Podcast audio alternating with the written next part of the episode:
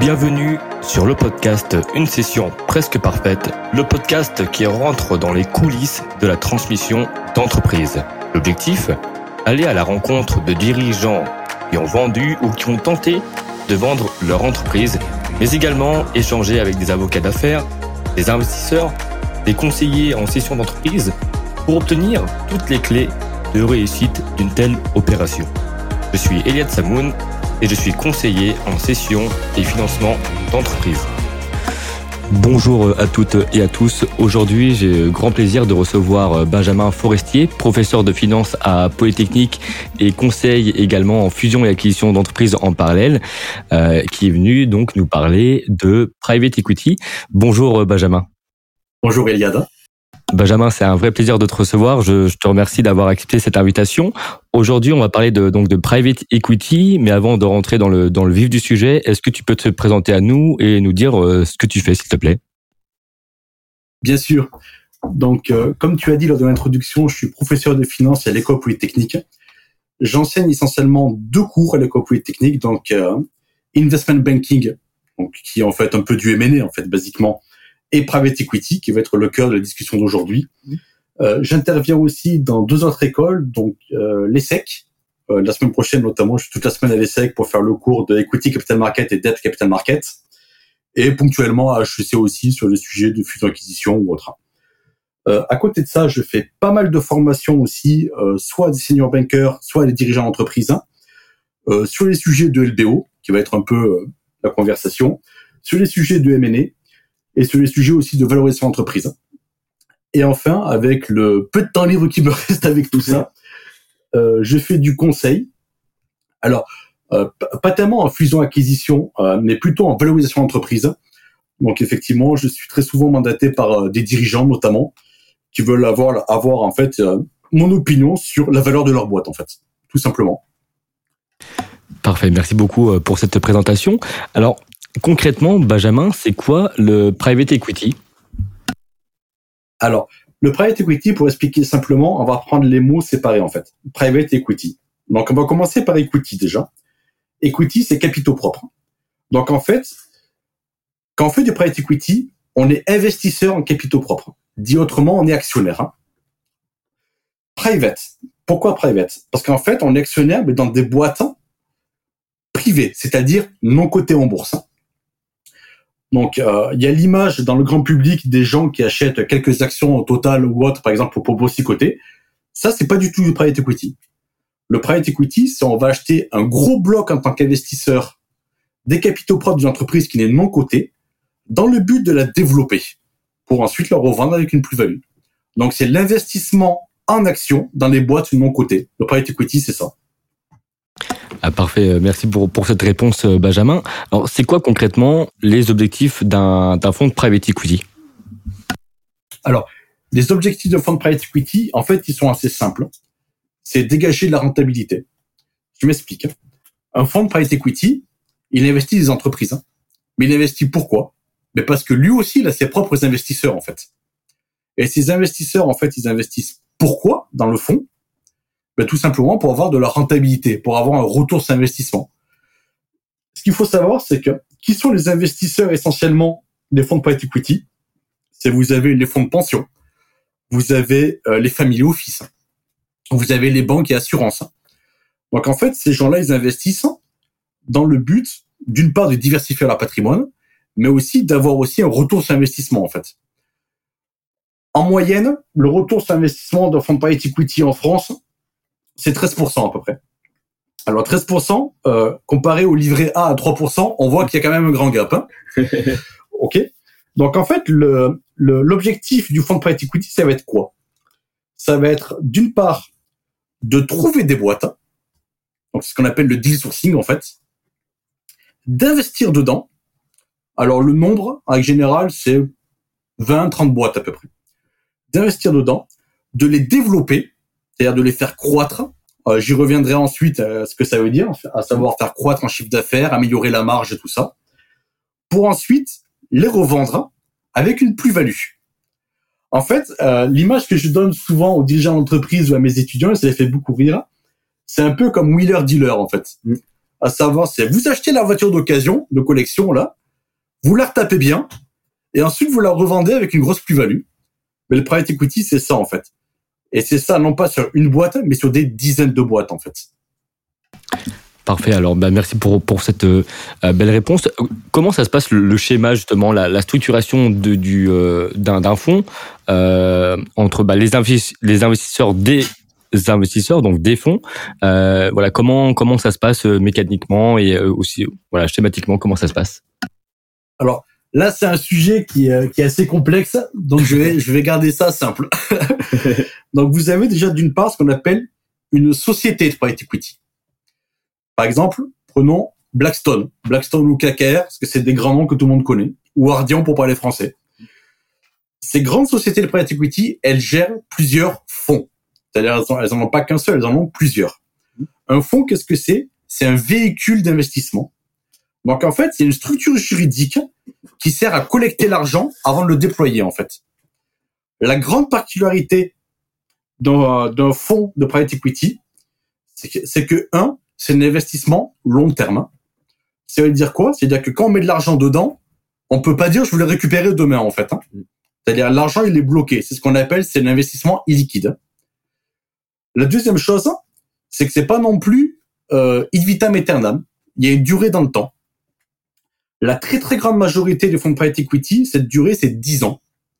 Ça veut dire qu'en 10 ans, un fonds de private equity, il doit réaliser une trentaine de deals améliorer une trentaine de boîtes et les revendre. Alors, 10 ans, on, euh, ça donne l'image que c'est long. Mais 10 ans pour 30 euh, deals et pour les développer et 30 exits, en fait, c'est assez court, en fait. OK? Vous avez ensuite ceux qui donnent l'argent et ceux qui gèrent l'argent. Ceux qui donnent l'argent, c'est ce qu'on appelle les limited partners. Hein. Donc, comme, comme je disais, les family office, les, les fonds de pension, les banques assurances ou autres eux, ils vont donner l'argent dans l'espoir, comme je disais tout à l'heure, d'avoir un retour sur investissement, et ils vont mandater le fonds pour gérer cet argent. Vient donc ensuite ce qu'on appelle les general partners, qui eux sont en fait les gérants du fonds. Ça, c'est quelque chose qui est très important. Et ensuite, vous avez ce qu'on appelle le mécanisme de partage de la valeur au sein du fonds. D'une part, les investisseurs passifs, ceux qui donnent que l'argent en fait, ils payent tous les ans ce qu'on appelle des management fees. Hein. Donc qu'est-ce que c'est? C'est des frais de gestion en fait. C'est pour les dépenses courantes du fonds. Mais aussi, il y a un mécanisme qui est très important en private equity, qui est un mécanisme d'alignement des intérêts, qu'on appelle le caride. Alors qu'est-ce que c'est ce mécanisme? C'est qu'en fait, quand le fonds va revendre les boîtes avec une plus-value, ben, il va y avoir une partage des profits entre le gérant du fonds et ses investisseurs. Et donc, en fait, c'est un alignement parfait des intérêts parce que le gérant du fonds, il a tout intérêt à faire une grosse plus-value, en fait. Parce que non seulement il va avoir des investisseurs qui sont contents, mais lui aussi parce qu'en fait, il va toucher une grosse prime avec son carry, en fait. Donc, il y a un alignement parfait des intérêts comme ça. Donc, basiquement, voilà comment, comment un fonds d'investissement est structuré, en fait. Bah, c'est super bien expliqué. Merci, euh, merci euh, beaucoup Benjamin. Alors maintenant, on va parler euh, bah, justement du, des différents types d'investissements. Donc, tu as parlé de, de, de, LBO. quels sont les dérivés justement des opérations de, de ce type? Et est-ce que tu peux nous, nous les décrire pour, pour chacune de ces opérations? Bien sûr. Alors déjà, LBO, donc leverage buyout ou acquisition effet de levier pour parler français, Qu'est-ce que c'est? C'est en fait c'est une opération où ça va être une acquisition avec un usage intensif de la dette. Hein. C'est-à-dire on va emprunter beaucoup d'argent auprès de la banque ou des marchés financiers pour financer l'acquisition. Et quelque chose qui est très important, c'est qu'en fait, c'est les cash flows de la cible qui vont rembourser la dette. Hein. En fait, historiquement, c'est ça qui est intéressant, c'est que les premiers à avoir fait du LBO, c'est dans l'immobilier en fait. C'est-à-dire, imaginons, vous empruntez pour acheter un appartement, vous le mettez en location et c'est les loyers qui servent à rembourser la dette, ben directement vous avez fait un LBO en fait. Pourquoi? Parce que c'est les cash flows de l'actif que vous avez acheté qui sert à rembourser la dette et pas vous en fait. Donc historiquement, ça vient du monde de l'immobilier en fait, le LBO. Alors, les différents types. Alors, on y reviendra ensuite. Ce qui est très important dans le LBO, c'est l'équipe de direction, le management. Donc, première question, c'est est-ce qu'on la garde ou est-ce qu'on en change? Donc, la doctrine française, c'est que essentiellement on la garde. C'est-à-dire les fonds d'investissement français, en général, ils font de LBO en gardant l'équipe de direction. Et donc, c'est ce qu'on appelle un management buyout. Aux États-Unis, j'ai envie de dire, ils sont beaucoup moins attachés aux équipes de direction. un coup sur deux, c'est un management buy-in. Hein. management buy-in, ça veut dire quoi? Ça veut dire que le fonds, il va carrément remplacer la direction de la boîte pour mettre ses propres experts. Vous pouvez avoir aussi un mix qui est euh, ce qu'on appelle une bimbo. Là, le choix, le, choix, le choix de l'acronyme, il n'est pas terrible. Ou en fait, ça on remplace une partie de l'équipe de direction. Deux autres euh, types euh, de buyout le family buyout et l'OBO. Alors, le family buyout, qu'est-ce que c'est? Là, c'est typiquement, on est dans la transmission d'entreprise. Hein. Donc, dans un de tes posts, Eliade, tu as parlé euh, effectivement de tout ce qui est pacte du trade ou autre. Exactement. Donc, euh, qu'est-ce que c'est le FBO C'est en fait, on va faire un LBO, mais dans le but d'organiser progressivement une rentrée au capital des nouveaux, des, nouveaux, des, des, nouveaux investisseurs en fait. Donc, en général, c'est, ça peut être soit les descendants du dirigeant qui part à la retraite, soit une nouvelle équipe de direction ou autre. Donc c'est organisé progressivement une montée au capital euh, d'une nouvelle équipe de direction. Et donc le fonds, là, il est là d'une part pour faire le financement de l'opération et pour apporter de la liquidité aux dirigeants qui sortent, et aussi pour structurer l'opération afin afin que les nouveaux dirigeants puissent monter au capital. L'OBO. Alors l'OBO, ça j'ai envie de dire, euh, j'ai pas envie de dire que c'est une spécialité française, mais presque. Hein. Il y en a beaucoup plus, par exemple. Il y en a beaucoup plus en France qu'aux USA, par exemple, des OBO. Alors, l'OBO, qu'est-ce que c'est? Mais c'est typiquement, vous êtes un dirigeant d'entreprise. Hein. Vous avez une grande partie de votre patrimoine investi dans la boîte. Hein. La grande question, c'est comment liquider ce patrimoine. Parce que les actions d'une boîte non cotée, c'est très très peu liquide. Et puis on veut garder le contrôle de la boîte aussi quand même. Sûr. Et donc là, pour ça, l'OBO, c'est parfait. L'OBO, en fait, c'est un LBO à soi-même. Hein. C'est qu'en fait, on va emprunter euh, de la dette. Et avec cette dette, on va se payer un dividende. Donc c'est une espèce de dividende recap, en fait. Alors, l'OBO, ce qui est important, c'est qu'il peut être fait avec un fonds ou sans fonds. Sans fonds, c'est sponsorless, comme on dit. Tout à fait. Donc, euh, en règle générale, quand il y a un fonds, il y a aussi un projet de développement d'entreprise derrière. C'est rarement une logique purement patrimoniale. Voilà, donc ça, il y a, beaucoup d'opérations qui sont euh, des OBO. Euh, par expérience, les banques françaises OBO sponsorless, c'est pas trop leur truc. Hein. C'est-à-dire euh, le, financement peut être un peu compliqué. Ouais. Pour quelles raisons justement les banques, voilà, selon toi, n'aiment pas forcément financer ce type d'opération? Alors pour, pour, moi, il y a plusieurs raisons. Euh, déjà, c'est qu'en règle générale, quand, quand il y a un OBO sponsorless, euh, le projet de développement derrière, il est beaucoup plus limité que quand il y a un fonds d'investissement. Ça, c'est la première raison. La deuxième raison, c'est que mine de rien, il y a aussi un risque juridique et fiscal aussi, en fait. Bien sûr. Donc, euh, ça, effectivement, euh, on, on, on, va pas parler juriste parce qu'on est entre, on, est entre personnes bien élevées, mais il y a tout ce qui est amendement charas, abus de droit ou autre. Hein. Euh, donc voilà. Et puis, oh, ce qui est très important aussi, et, et ça, j'y reviendrai quand je parlerai de management package. Pour moi, c'est très très important aussi que les que l'équipe de direction, le management, ait aussi de l'argent investi dans la boîte hein, pour le pour le mécanisme d'alignement des intérêts en fait. Et ça, les banques sont très sensibles. Hein. Merci cette euh, belle réponse. Euh, Est-ce que tu peux nous en dire davantage sur le rôle d'un fonds dans une opération de LBO Parce que tu as, évoqué le LBO sponsorless, donc qui est une opération de LBO uniquement financée avec de la dette.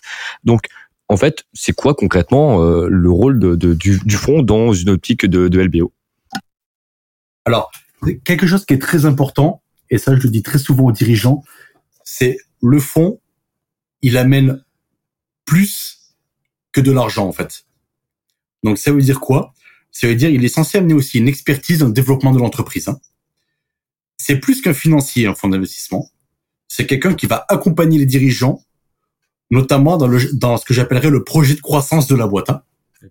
Et pourquoi? Parce que comme je disais, son objectif, c'est de faire une plus-value à la sortie. Donc il faut bien que la boîte, elle se développe.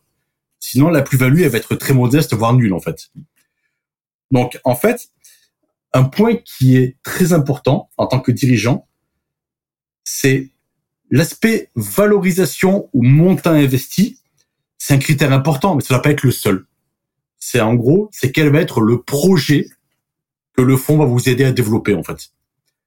Ça, c'est extrêmement important.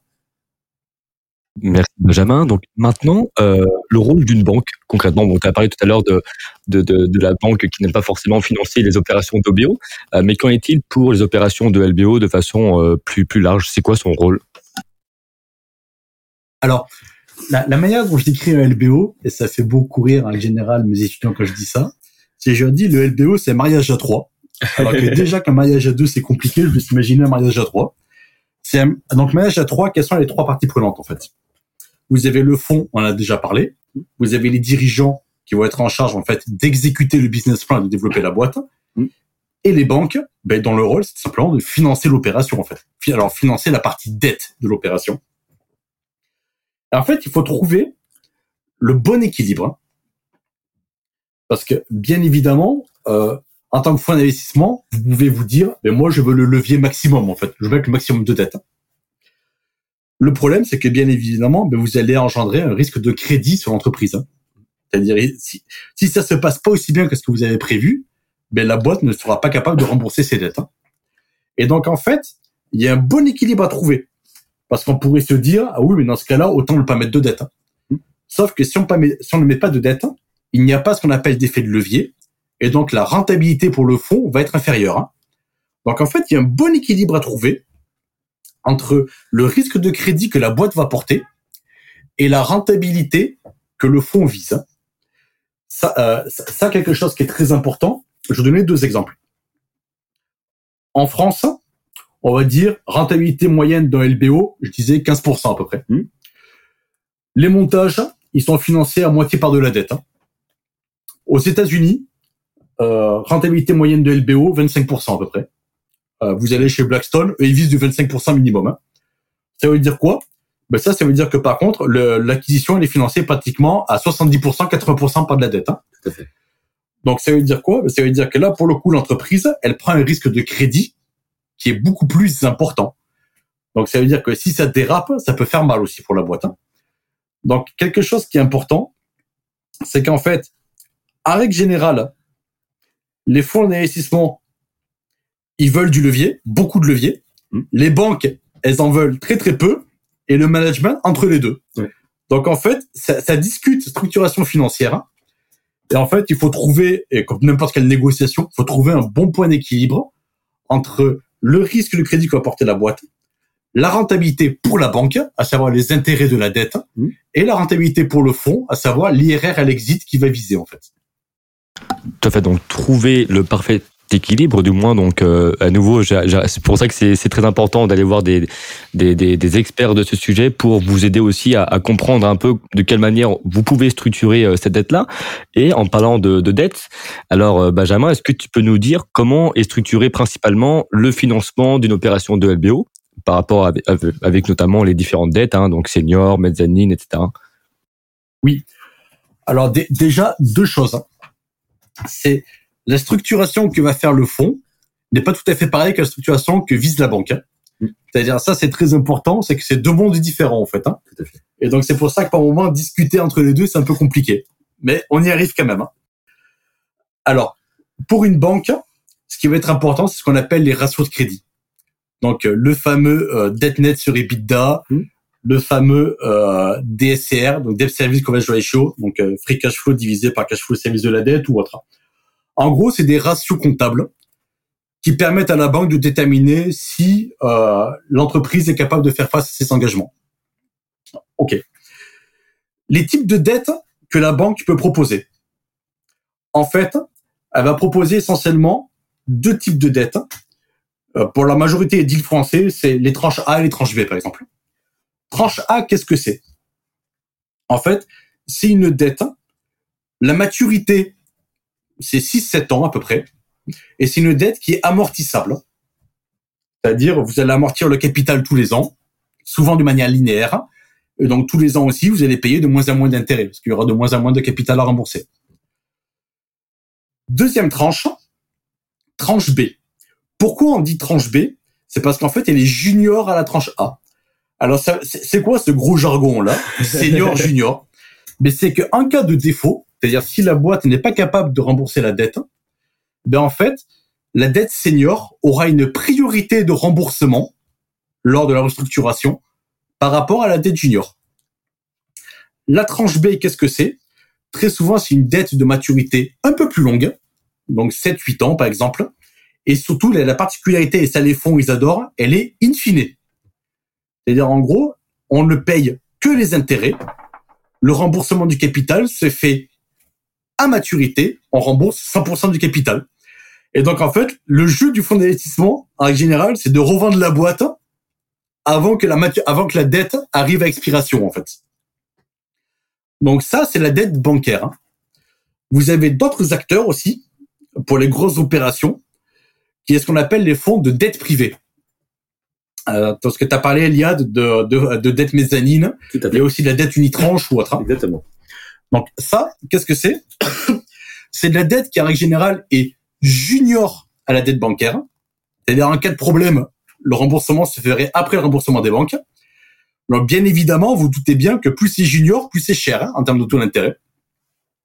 Et donc, la dette mezzanine, elle a une particularité aussi, c'est qu'en fait, c'est une dette où très souvent, vous avez aussi, euh, par exemple, une partie equity kicker. Donc, ça veut dire quoi? C'est-à-dire, le fonds, il va investir, par exemple, soit avec de la dette euh, en convertible, mmh. soit avec de la dette avec des bonnes souscriptions d'actions, par exemple. Et pourquoi? Parce qu'en fait, le modèle économique du fonds de dette, c'est qu'il a le profil de risque de la dette, mais il veut aussi avoir une partie des gains à la plus-value. Et donc ça, la partie obligation convertible et la partie euh, BSA, ce qu'on appelle bonne souscription d'actions, ça peut jouer. Et enfin, pour terminer, pour les très très grosses opérations, là on parle des gros LBO, vous avez aussi le financement de la dette par le marché, par le marché obligataire. Hein. Donc ça, ça peut être des obligations classiques, ça, ça peut être aussi ce qu'on appelle des obligations high yield, à fort rendement. Donc là, en général, c'est vraiment pour les très très gros LBO, et ça vient toujours à la fin pour compléter le financement. Parce que là, là, là typiquement, c'est pour des LBO où le financement est supérieur à 200 ou 300 millions, en fait, hein, il y a ça. La très très grande majorité des LBO français sur des small cap, c'est TLA, donc euh, tranche A, TLB, tranche B, et en gros c'est suffisant déjà. Ensuite, souvent c'est mis en compétition avec de l'unitranche. Donc euh, en gros c'est de la de la dette privée qui en fait en un seul contrat fait les deux en fait. Et ensuite on complète effectivement de la mezzanine ou autre pour les plus grosses opérations. C'est super bien expliqué. Alors, euh, est-ce que tu peux nous en dire davantage justement sur peut-être les avantages, les inconvénients euh, dettes considérées comme quasi fonds propres Donc, euh, est-ce que tu peux nous dire quel est l'intérêt pour un dirigeant typiquement qui aurait recours à ce type de financement et l'intérêt également bah, des investisseurs, même si tu as déjà évoqué la partie voilà que à la fois il a l'avantage d'une dette et à la fois il a l'avantage de pouvoir convertir tout ça en capital. Ouais. Alors tout, tout à fait. Alors tout ce qui est produit hybride, donc obligation convertible et tout ça, on pourrait se dire c'est un peu le meilleur des deux mondes en fait, parce que vous avez le niveau de sécurité d'une dette, bien que, bien que je rappelle que ce soit une dette junior quand même, mmh. c'est-à-dire vous passez quand même après les banques, et vous participez à la plus-value à la sortie par le biais des mécanismes de conversion en capitaux propres.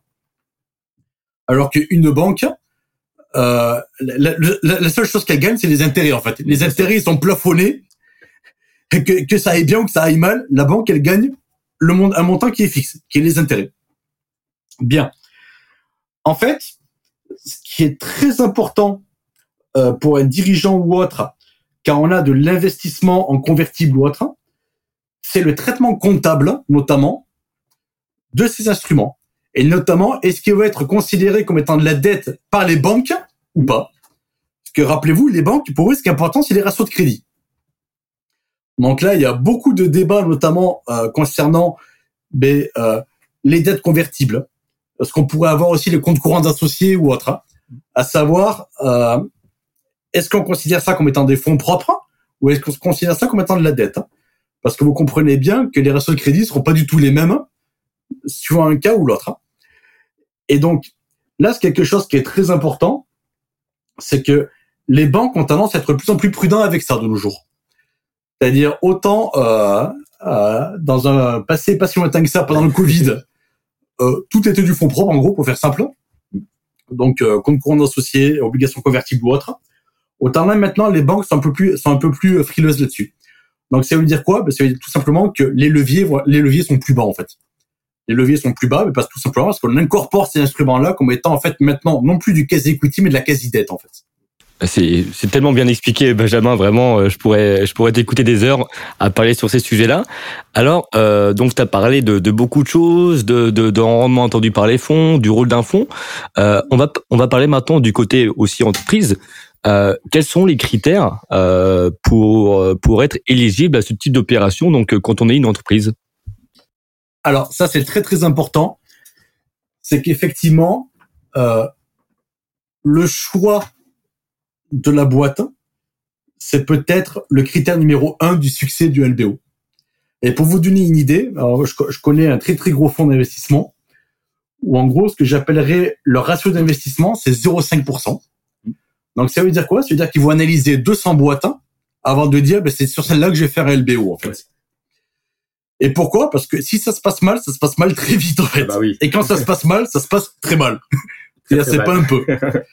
Ah, en fait, ce que, ce que je dis souvent aux dirigeants, c'est qu'un LBO, c'est un coup d'accélérateur, en fait.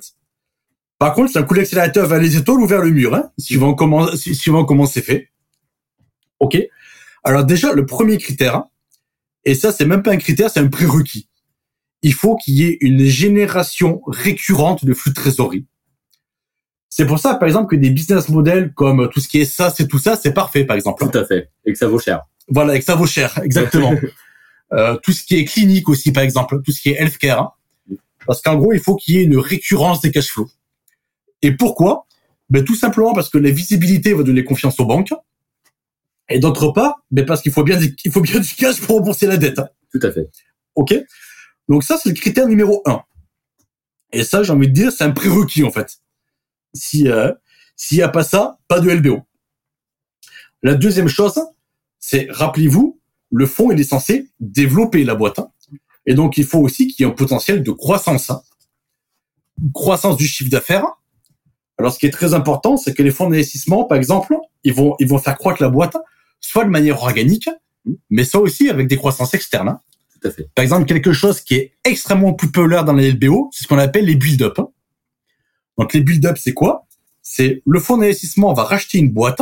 On va appeler cette boîte la plateforme. Et cette boîte va faire plein d'acquisitions, souvent de boîtes plus petites, pour former une nouvelle entité, une espèce de groupe, et revendre le paquet, en fait. Donc ça, très honnêtement, je dirais que les build-up, c'est peut-être deux tiers des LBO aujourd'hui. Tout à fait. Et, sachant, euh, je me permets de, rajouter également que la spécificité d'un build-up, c'est bah, l'objectif, c'est d'acheter sur un multiple, euh, on va dire, euh, pas très élevé, dans l'objectif après de, de, de, revendre le groupe donc avec les sociétés acquises sur un multiple beaucoup plus euh, important parce que euh, plus la taille est importante, plus le multiple sera élevé également. Ah ben ça, ça c'est la. En, en, fait, je peux vous dire, ça, ça, va, ça va, ça va te faire rire. Hein. Euh, c'est les Américains qui ont inventé le concept de build-up parce que il y a des gens qui ont découvert miraculeusement qu'une petite boîte, le multiple était pratiquement 30 ou 40% plus petit qu'une grosse boîte. Et donc, en fait, rien que le fait que l'intégrer dans un groupe, moi, moi, je me rappelle un cas aux USA, la boîte, elle tradait à 8 fois les bidas, elle achetait des boîtes à 4 fois les bidas. Et rien que le fait de les acheter, mais ça passait de 4 à 8 fois les bidas. C'est ça. Donc, en fait, c'est magique, en fait. c'est limite création d'argent magique, en fait. Ouais, exactement. Donc, euh, il y a beaucoup, beaucoup d'investissements qui sont dit. Ça, c'est pas mal, ça. Et donc, effectivement, euh, effectivement, il y a, y a, des build-up. Euh, là, par exemple, j'ai un cas en France euh, où la boîte, elle a fait 36 acquisitions en 3 ans quand même. Hein. Il y a des build-up hyper agressifs. Hein. Alors, je mets un petit bémol quand même. C'est bien beau de les acheter des boîtes. Après, il faut les intégrer quand même. Hein. Ah bah oui. Voilà. C'est-à-dire, c'est pas aussi magique que ça quand même. Hein. c'est euh, pour ceux qui voudraient euh, se lancer là-dedans comme ça. Euh, en fait, c'est une, une, opération qui est pas aussi évidente que ça en a l'air. Mais par contre, quand ça fonctionne, ah là, pour le coup, ça fait des très très belles plus-values. Par contre, hein. Ben, tout à fait. Et, et ben, j'avais fait un, podcast d'ailleurs avec euh, avec euh, euh, Com, donc pour le groupe Studia, qui justement c'était vraiment majoritairement développé avec de la croissance externe, donc plus de 24 acquisitions en, en, en quelques années. Donc c'était voilà, ça dépend des stratégies de, de des groupes. Hein, donc tout est une question de stratégie. Et tu as souligné un point très très important parce que acheter une boîte c'est bien, mais l'intégrer, c'est un tout autre sujet. Donc euh, ça, c'est un élément essentiel pour la, la réussite d'une opération de, de build-up et même de, de, croissance externe, même simple. Euh, donc tu as parlé de cash flow. Euh, d'importance vraiment d'avoir des, des, des, cash flows récurrents, euh, d'où le fait que bah, certains euh, éditeurs de logiciels, donc notamment les SaaS, euh, valent plutôt cher. Enfin, tout dépend évidemment du, du secteur, mais euh, parce que euh, c'est un des points essentiels. Quels sont les autres points de vigilance euh, qu'un fonds, on va dire, regarde avant d'investir dans une dans une boîte, autre que le, le cash flow récurrent? Bien sûr. Alors, c'est quelque chose que je dis très souvent à mes élèves, à mes clients, c'est que la performance financière d'une entreprise, c'est une conséquence. Hein. Euh, les comptes, c'est juste la, c'est juste la réalité d'une stratégie en fait. Et donc en fait, moi je regarde essentiellement quatre aspects. Un, l'équipe de direction, le top management. Qui sont ces personnes en fait? Et, euh, et, et, ça, c'est un point qui est extrêmement important. C'est qu'en règle générale, ben, quand vous avez une équipe de direction qui est mais j'ai envie de dire, le boulot, il se fait tout seul, en fait. Ah, c'est tout simplement parce que l'équipe de direction, si elle est top, la stratégie sera bonne, l'organisation sera bonne, le business plan, il va se dérouler comme du papier à musique, et là, tout va bien. Donc, vous avez de plus en plus de gros fonds d'investissement qui s'intéressent à, tout ce qu'on appelle talent due diligence ou autre. Hein. C'est-à-dire vraiment, ben, euh, l'équipe de direction, elle vaut quoi? Ensuite, l'environnement. Vous avez des secteurs qui sont plus porteurs que d'autres. Hein. Là, euh, tu parles du, euh, de tout ce qui est software, ça, c'est lié effectivement mm. tous les fonds se battent là-dessus. Beaucoup sur le healthcare aussi. Ouais. Il y, a beaucoup de cliniques, euh, euh, cabinets vétérinaires ou autres, pharmacies et tout ça. Centres de santé également, euh, qui se développent de, de, plus en plus. Tout à fait. Donc, il y a des secteurs qui sont beaucoup plus propices au LBO que autres. Puis, il y a, y a, des effets aussi sur Unit, il y a des effets un peu mode aussi. Mm. C'est-à-dire où les, où, où les fonds où les fonds ont tendance à tous investir dans le même secteur, notamment, je reviendrai ensuite par le biais des LBO tertiaires ou autres. Donc l'environnement. Alors moi, ce que je dis très souvent à mes élèves, c'est les fait rire, euh, c'est que je préfère investir dans le numéro 3 d'un secteur qui est très porteur que le leader d'un secteur qui n'est pas en fait. Hein. Bien. Ensuite, la stratégie. Alors la stratégie, pourquoi c'est important? Ben Parce que rappelez-vous, on veut développer la boîte. Hein. Alors, le fonds d'investissement, il va passer beaucoup de temps à analyser la stratégie de la boîte en amont.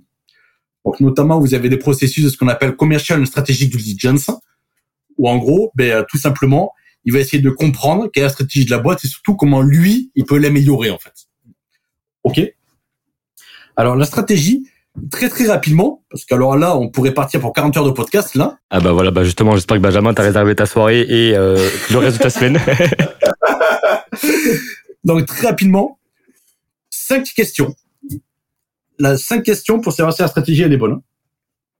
Pour moi, premier point, ce qu'on appelle le market fit. Mon produit répond à quel besoin? Le premier point, c'est ça. C'est il y a des milliers de startups qui sont mortes parce qu'en gros leur produit ne répondait à aucun besoin en fait.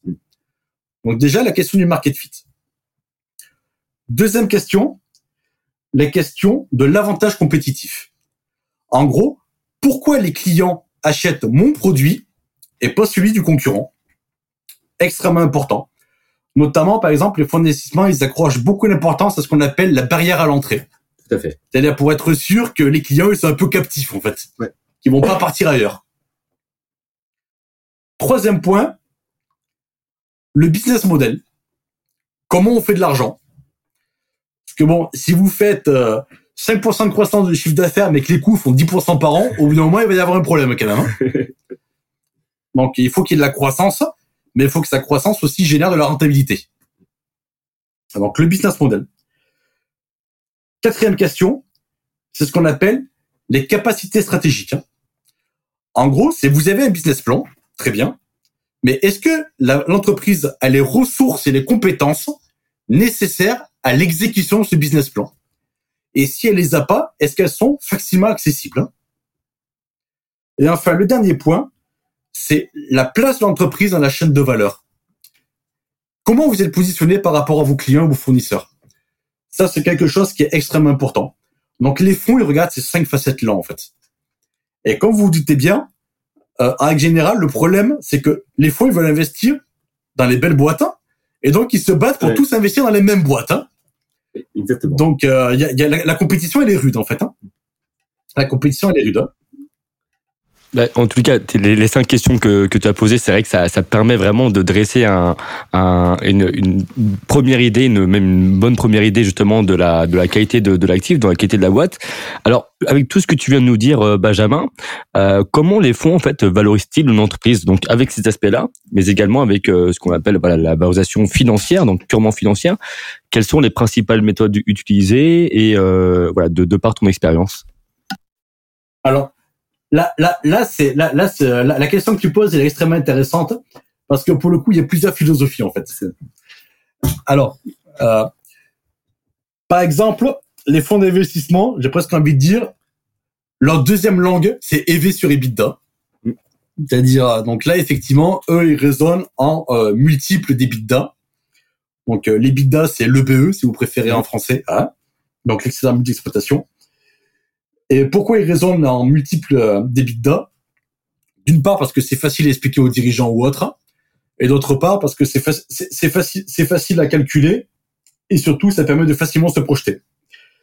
Vous avez d'autres méthodes comme, comme le DCF ou autre, par exemple, où là on va faire des projections de flux de trésorerie.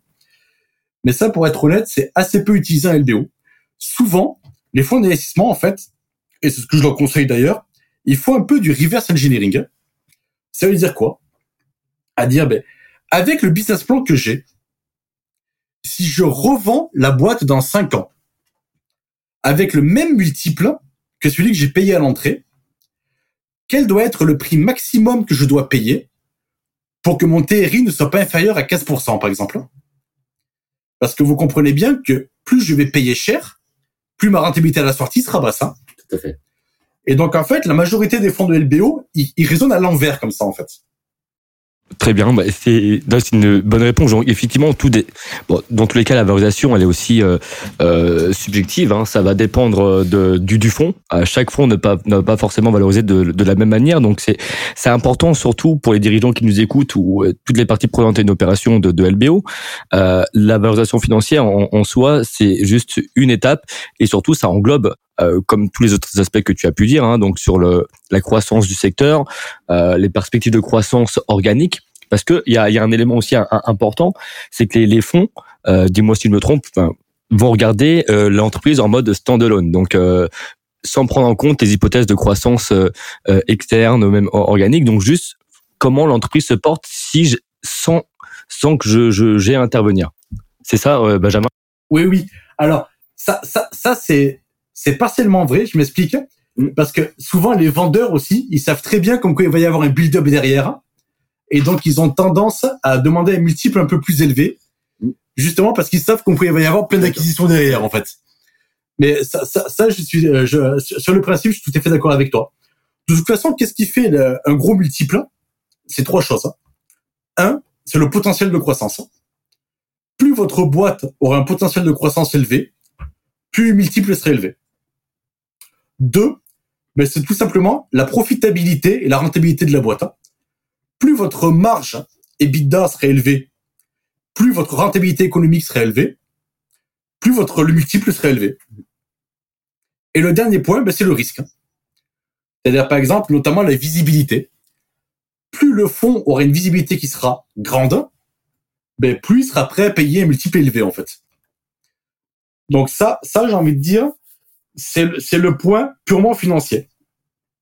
Le deuxième point aussi, où là pour le coup on est vraiment dans le cœur du M&A, donc là dans le cœur de ton de ton métier là, Eliade, c'est que vous doutez bien que plus il y a de personnes, plus il y a des personnes sur un deal, plus la compétition est rude sur un deal, ben plus le multiple va être élevé. Et donc, bien évidemment, plus votre boîte est belle, normalement, et plus il va y avoir des fonds qui seront intéressés pour l'acheter. Et là, croyez-moi, le multiple, il peut très, très fortement monter, en fait.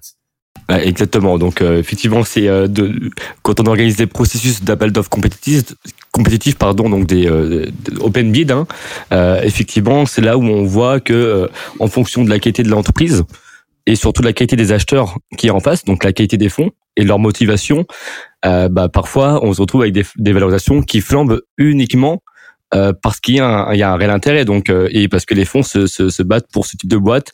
Euh, donc c'est, vraiment très important aussi à prendre en compte hein, tous ces aspects là euh, alors une question aussi peut-être un peu on, on, va revenir sur un sur un sur sur un mot une expression que tu as dit tout à l'heure le LBO donc tertiaire donc LBO bis LBO tertiaire. Qu'est-ce que qu'est-ce que c'est Benjamin? Alors qu'est-ce que c'est?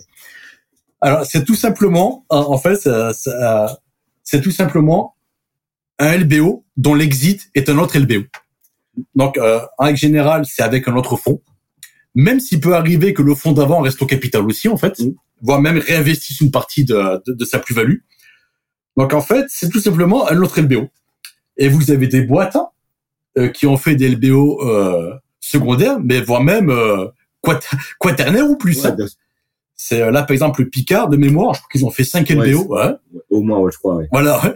Donc, euh, alors, euh, ce qu'il faut savoir, c'est que en France, effectivement, le principal exit de LBO, c'est notre LBO en fait. Dans pratiquement 60% des cas de mémoire, l'exit de LBO, c'est notre LBO. Alors, ce qui est compliqué, c'est que déjà deux choses. Hein. En règle générale, quand on exit, c'est avec une plus-value et donc le multiple il monte. Hein. Et donc ça peut pas non plus durer indéfiniment quand même. Hein. Donc ça c'est le premier point. Le deuxième point, c'est que rappelez-vous, on a parlé de développement de la boîte. Hein. quelque chose qui est important, c'est qu'au bout d'un moment, le, potentiel de développement, mais euh, il a tendance à s'immuniser aussi. C'est-à-dire quand on a fait, euh, quand on a fait aussi euh, ce que j'appellerais 4 ou 5 LBO avant, mais au bout d'un moment, le potentiel de croissance, il est assez faible. Hein. quelque chose aussi qui est euh, très important. Et ça, pour le coup, les, les dirigeants de fonds d'investissement ne le réalisent pas assez, je trouve. Hein. Euh, c'est l'aspect RH. Parce que un LBO, c'est beaucoup de pression. Hein. Beaucoup de pression pour l'équipe de direction, beaucoup de pression pour les employés ou autres. Ça dure cinq ans. Là, vous dites, très bien, pendant cinq ans, je vais en baver, mais après, c'est fini. Là, on refait notre LBO. Alors 50 plus. Ah ouais. On refait notre LBO. 15 ans. Euh, au bout d'un moment, euh, il y a certains dirigeants ou, ou, employés, ils en ont juste marre en fait. Hein. Ah oui.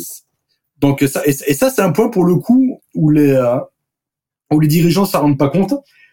Euh, enfin, les, les, dirigeants de fonds d'investissement, je dirais, ne s'en rendent pas compte. Et donc en fait, malheureusement, ils le voient avec le turnover en fait. Hein. Ils le voient avec le turnover tout simplement. Tout à fait. Donc euh, c'est vrai que c'est la composante, on va dire euh, purement humaine. Euh, donc on, on, parle souvent, voilà, de, de, valorisation, on parle souvent de croissance, de chiffre d'affaires, mais l'élément moteur, c'est vraiment euh, l'équipe, c'est l'équipe de management et, et pas que. C'est vraiment bah, tous les collaborateurs, quels qu'ils soient, parce que chaque collaborateur contribue à la croissance de l'entreprise. Donc c'est c'est important aussi de prendre ça en compte euh, et de, de voir aussi de, de, de comprendre aussi que euh, ça peut être un un effet de pression aussi euh, qui peut être ressenti par euh, par ces équipes-là. Euh, tu as parlé aussi donc voilà de on, on, on, parle beaucoup de d'éléments de, aussi la financier de management. Le rôle d'un CFO justement dans une opération de de, de LPO parce que c'est quand les banques elles, elles, prêtent quand les fonds investissent, on, une entreprise, elle a souvent, enfin c'est pas qu'elle a souvent, c'est qu'elle elle doit souvent envoyer des reportings. Euh, donc qu'est-ce que c'est concrètement un reporting? Qu'est-ce qui est demandé? Et c'est quoi à ce moment-là le rôle euh, d'un CFO, donc d'un directeur financier, euh, vis-à-vis de, ces reportings? Voilà. Alors ça, c'est un point qui est extrêmement important. C'est qu'effectivement, le reporting d'une boîte sous LBO, il est assez intense. Hein. Euh, je vais vous donner euh, une image. Euh, prenons le cas d'un LBO avec KKR ou autre, par exemple. Ben, en fait, la première chose qu'ils vont faire dès qu'ils ont acheté la boîte, c'est qu'ils vont débarquer chez vous pour mettre en place leur système de reporting. Et ça se passe comment en général? Ben, Vous allez avoir un reporting hebdomadaire avec une réunion, une espèce de board en fait mensuel. Au moins au départ. Après, si ça se passe bien, ça sera trimestriel en fait.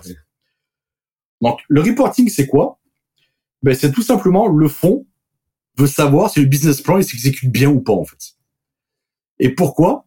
Parce qu'il veut pas avoir de mauvaises surprises. Hein.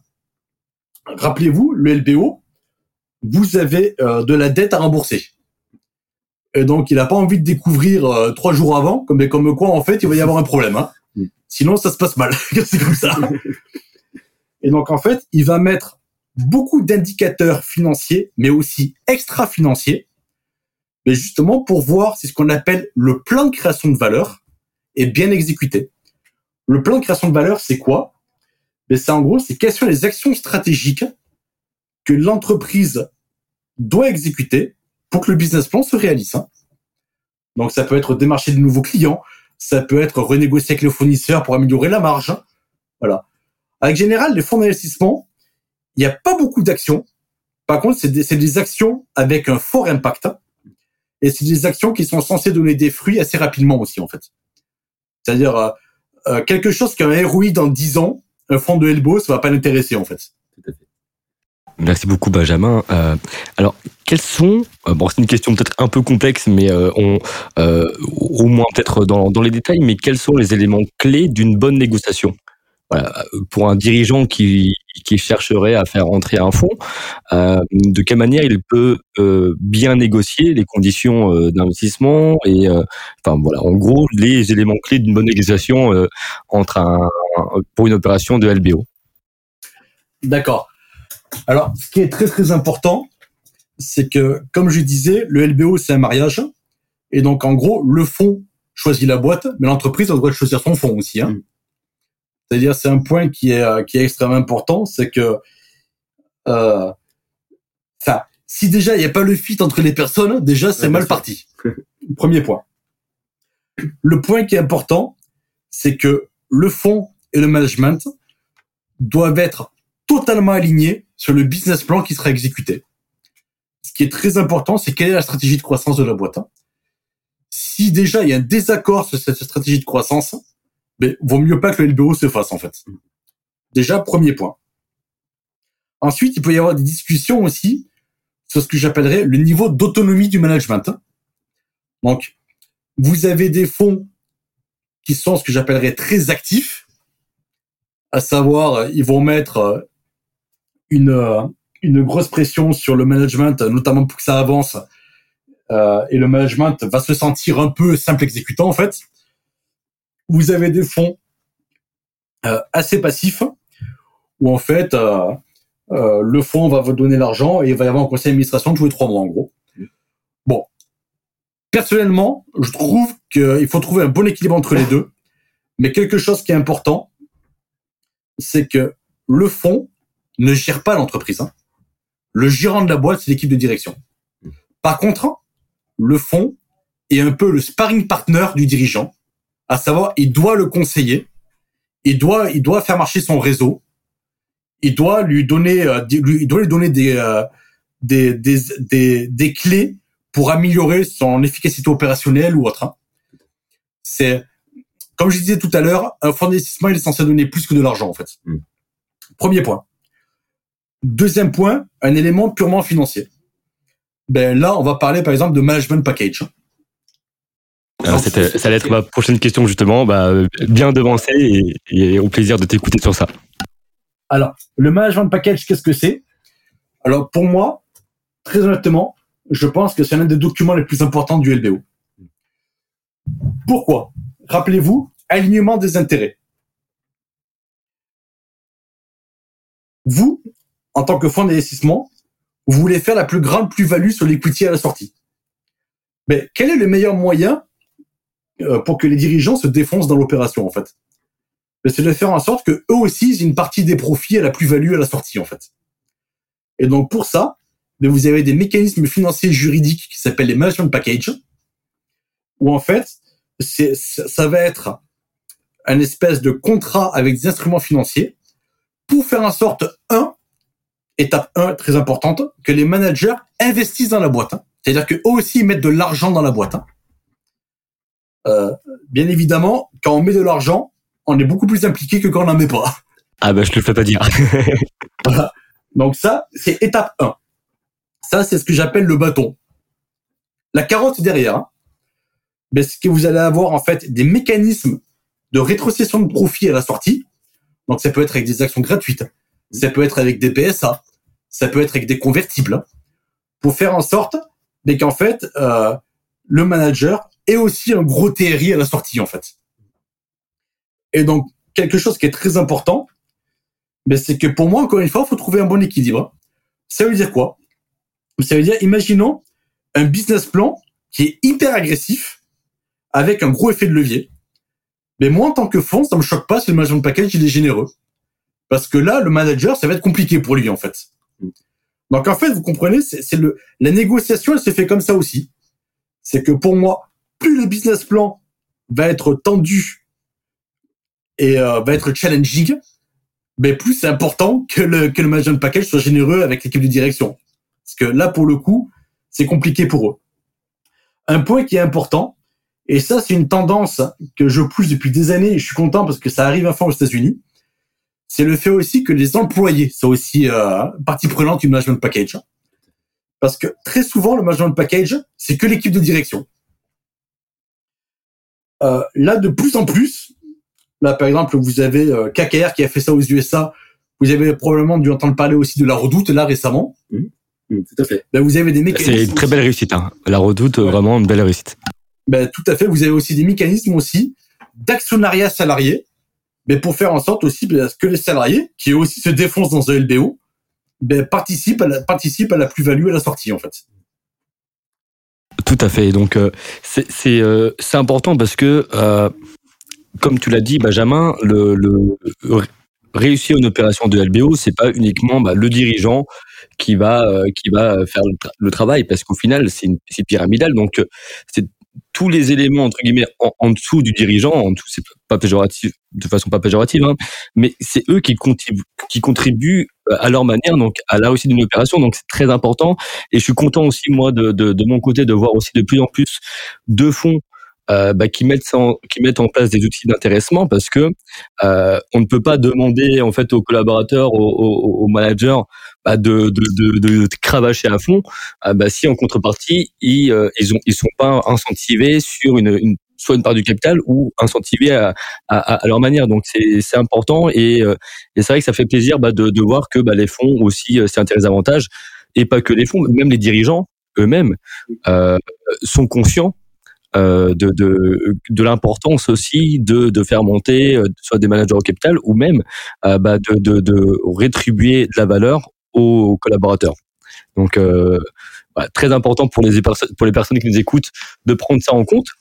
Alors Benjamin, pour euh, bien clôturer euh, ce très bel échange, parce qu'on arrive à, la fin de, euh, ce podcast, quels seraient vraiment les conseils? Alors évidemment, tu en as donné beaucoup, beaucoup des, conseils durant ce podcast, mais ce serait quoi si tu avais trois conseils à donner à un dirigeant qui souhaiterait faire ce type d'opération? Quels seraient ces, conseils?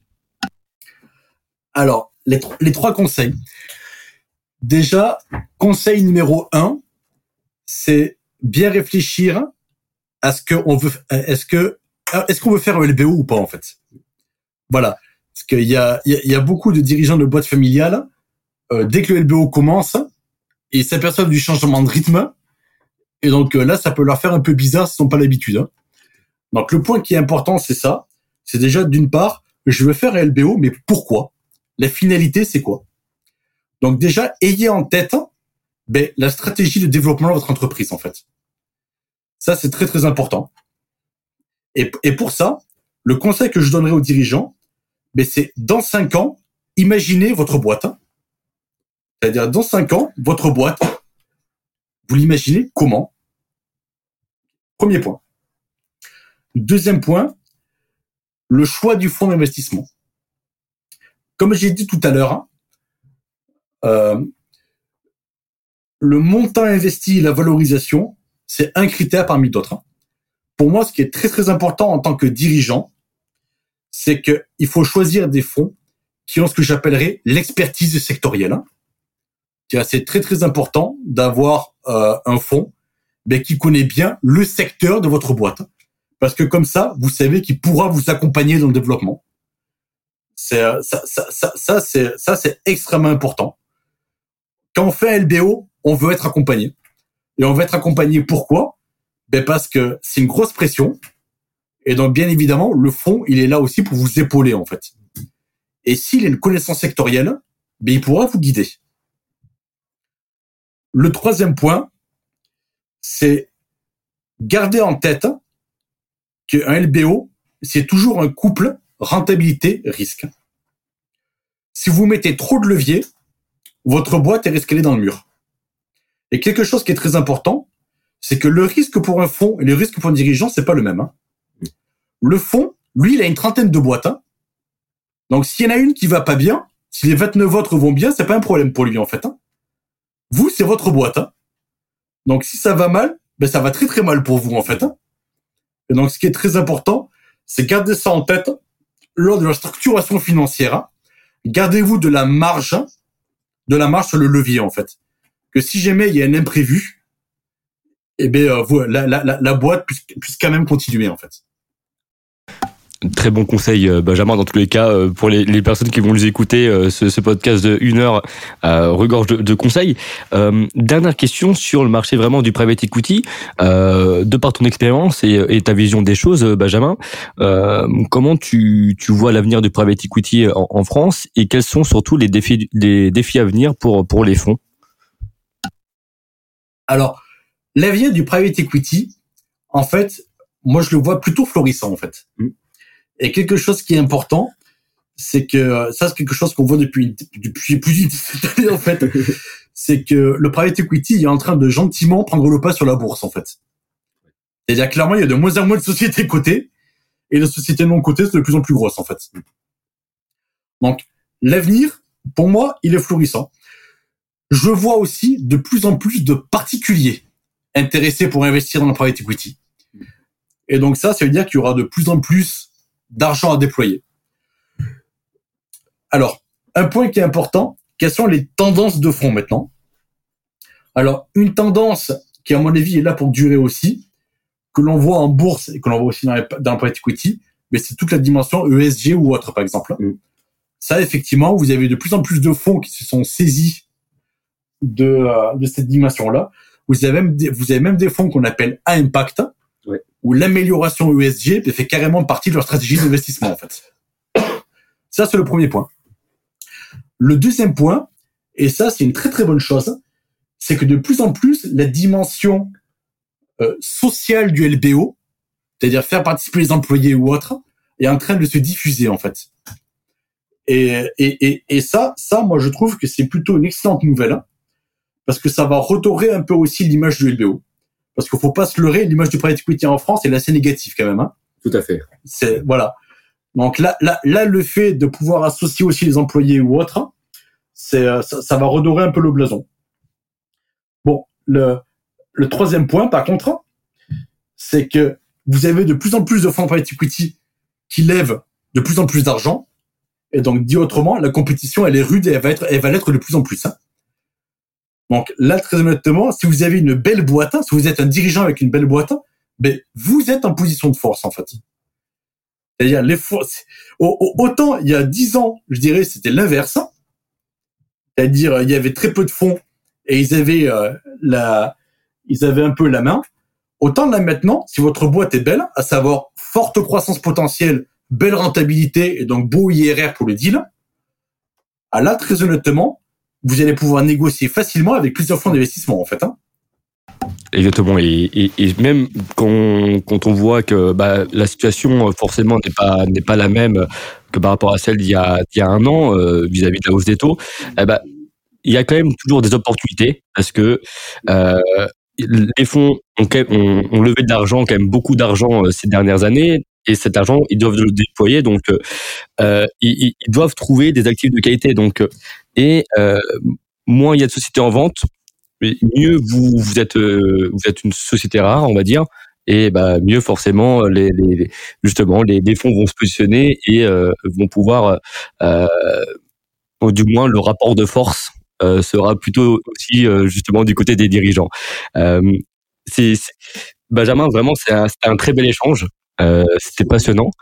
Euh, Est-ce que tu avais un, un, dernier mot, libre à toi de, de, dire ce que tu veux pour, pour ce, ce pour ce mot-là? Donc, euh, ce serait quoi? Alors, moi, ce que je dirais aux dirigeants, c'est mon, c'est mon, mon dernier mot, c'est n'ayez pas peur non plus des fonds d'investissement. C'est-à-dire, il y a un peu l'image Barbarian à The Gate ou Ludo Wall Street, hein, où en gros, c'est euh, la personne en costard qui est arrivée dans la boîte pour la désosser pour repartir. Alors, ça, je dirais très honnêtement, dans les années 80 aux USA, je vous aurais dit oui, en fait. Parce qu'effectivement, vous posterez, c'était comme ça. Mais là, ça a énormément changé. Et quelque chose qui est très important, c'est que les fonds d'investissement français ont une philosophie qui est assez différente des fonds d'investissement américains. C'est-à-dire la logique accompagnement du dirigeant est au même niveau que la logique purement financière en fait. Donc euh, n'ayez pas peur en fait. Bah, merci beaucoup Benjamin. C'était euh, voilà un échange passionnant et à nouveau je tiens à préciser l'importance de, de, se faire accompagner par des professionnels euh, comme toi Benjamin également sur ces aspects-là.